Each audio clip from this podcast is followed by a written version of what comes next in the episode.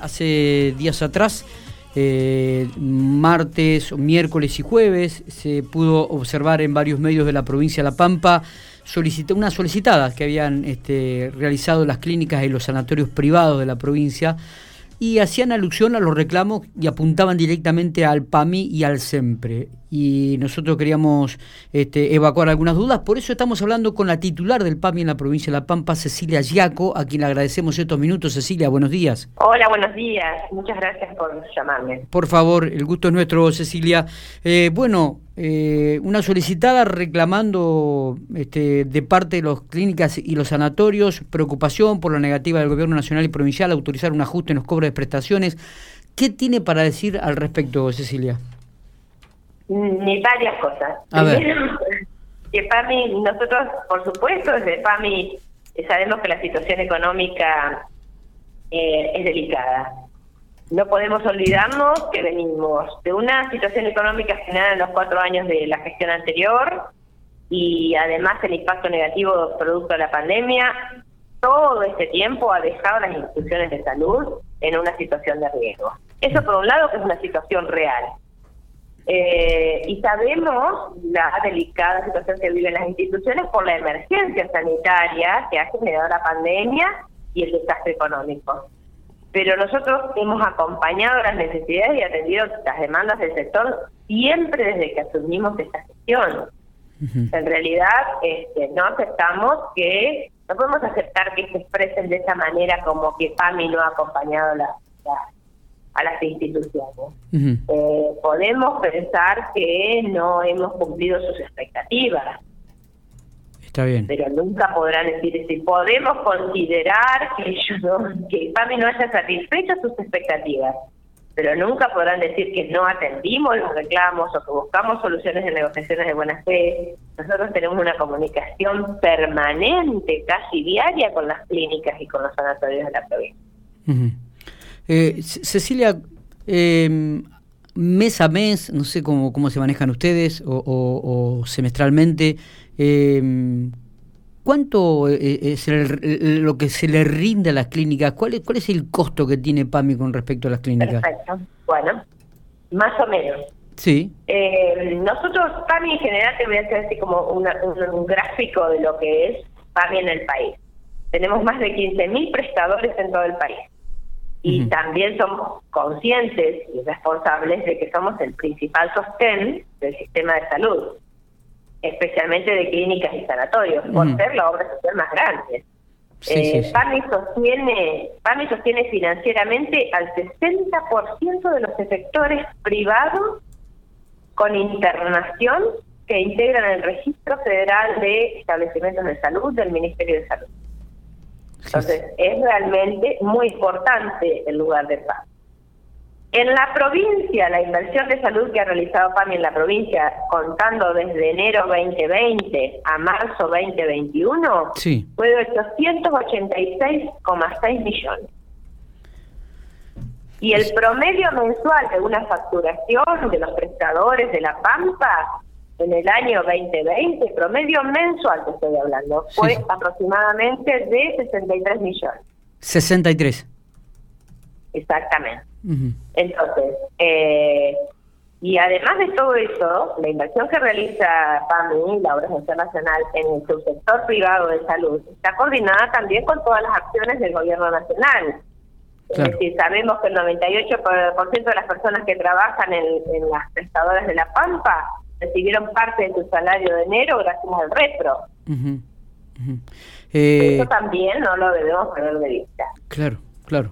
Eso por un lado y eso es general. Después en la actualidad, te puedo decir cómo es la situación, nosotros estamos trabajando con todas las clínicas y sanatorios eh, en La Pampa en mesas de trabajo y negociación permanente. De hecho, tenemos firmado el 17 de febrero un acta acuerdo para resolver algunos temas puntuales. Este acta acuerdo está vigente. Está bien. ¿Y, por qué remarca tanto, eh, por qué se remarca tanto, remarcan tanto las clínicas y los sanatorios esto de actualizar los valores de prestaciones? Por la urgencia que tienen, que tienen una urgencia económica que, bueno, entiendo que se la reclamen a PAMIA siempre porque somos las prestadoras más grandes, pero también tiene que ver que nosotros no es la única emergencia que tenemos. Eh, y ellos tienen una urgencia económica que no la pueden resolver, aunque nosotros le demos un aumento más allá de que ya está previsto. No, tienen, tienen un desfasaje, no es una situación nueva tampoco para las clínicas, lo que pasa es que se les ha agudizado en estos últimos años, y con, obviamente con el impacto pandémico. Pero, no, por ejemplo, PAMI tiene para el 2021 un, un presupuestado un aumento del 29% de, los, de ese 29% que se va a pagar en forma escalonada, ya se pagó el 12% en enero, el 6% se va a pagar en abril, el 6 en julio y el 5 en octubre. Además de ese aumento que está previsto, que ya está firmado y que es, fijo, porque es un aumento para todo el país, en La Pampa tenemos una mesa de trabajo específicamente con el que estamos trabajando las unidades moduladas. Y por eso tenemos el acta acuerdo en provincia de La Pampa y nivel central, que es algo muy específico y se ha dado solamente una situación exclusiva para La Pampa, para avanzar con dos puntos. Los aumentos, dos aumentos extras en enero y en junio. Y poder equiparar los valores de las prestacionales entre La Pampa y la Patagonia Norte. Que eso es algo histórico que heredamos en esta gestión y son valores que se pagaban diferentes entre Pampa y Patagonia Norte. Eso hemos logrado en esta sesión, se está tratando de equiparar. Eso también va a implicar un aumento del 17 puntos por 17% de puntos porcentuales. O sea que eh, desde el PAMI se le han ofrecido y se le siguen ofreciendo alternativas a todo lo que tiene que ver con lo privado. Por supuesto, tal vez no con la urgencia que, eh, que, necesiten las clínicas, pero no podemos aceptar que se expresen de esa manera, que PAMI no ha acompañado, pero nosotros vivimos acompañando a nuestras instituciones. ¿Y los pagos se hacen regularmente también? En tiempo y forma, los pagos sí. Sí, los pagos sí. Tal vez puede ser que esté un pago pendiente, que va a ser la semana próxima, uno de los pagos pendientes este, eh, que habían quedado en el acta acuerdo, eh, que va a ser seguramente la segunda semana y sabemos que va a salir ahí. ¿Mm? Bien, bien. Queríamos hablar un poco y, especificar este tema. Eh, Cecilia, yendo ya un poco a, las actividades y, a, lo que PAMI puede ofrecer, ¿comienza la campaña antigripal? ¿PAMI este, comienza también a trabajar en este aspecto? Sí, nosotros este año eh, no tenemos todavía una información concreta al respecto, pero supongo que vamos a hacerlo como lo hace habitualmente PAMI, que es con las farmacias que tienen el vacunatorio principal y vacunan a todas las afiliadas y afiliados. Eh, pero va a ser a partir de mayo, como fue el año pasado, seguramente. Y después tenemos algunas vacunas que son las de gestión propia, que PAMI sale a vacunar con enfermero o con médico propio y vamos a los lugares, por ejemplo, residencias de larga estadía, pacientes postrados, alguna localidad alejada, todo eso que las hacemos y eh, colocamos nosotros mismos la vacuna.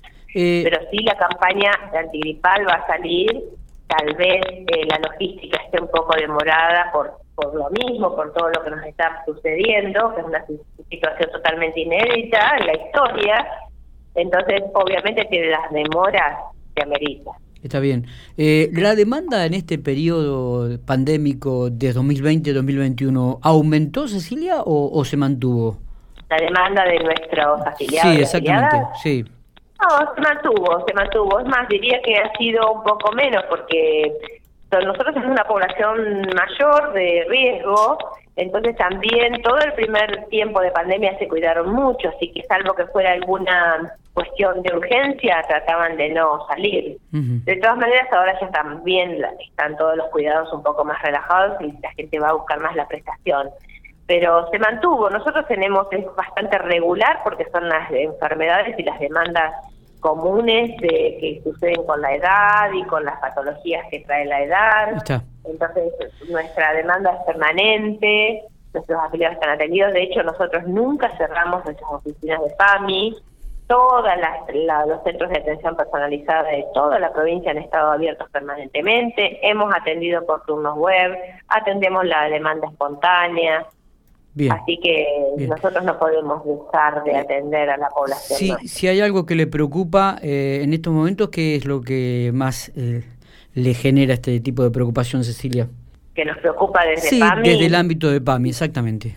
Nosotros, en realidad, mm, siempre nos preocupa mucho la salud. Eh, eh, más que nada es cumplir nuestro objetivo, que es eh, brindar el cuidado y la atención de excelencia para nuestras personas afiliadas, porque en realidad creemos que es una etapa de la vida donde todas las personas deben ser mejor atendidas que nunca y bien y con calidad y demás. A veces no están dadas las condiciones como para que esto se dé, entonces eso es lo que más preocupa, trabajar siempre en pos de eso, ¿no?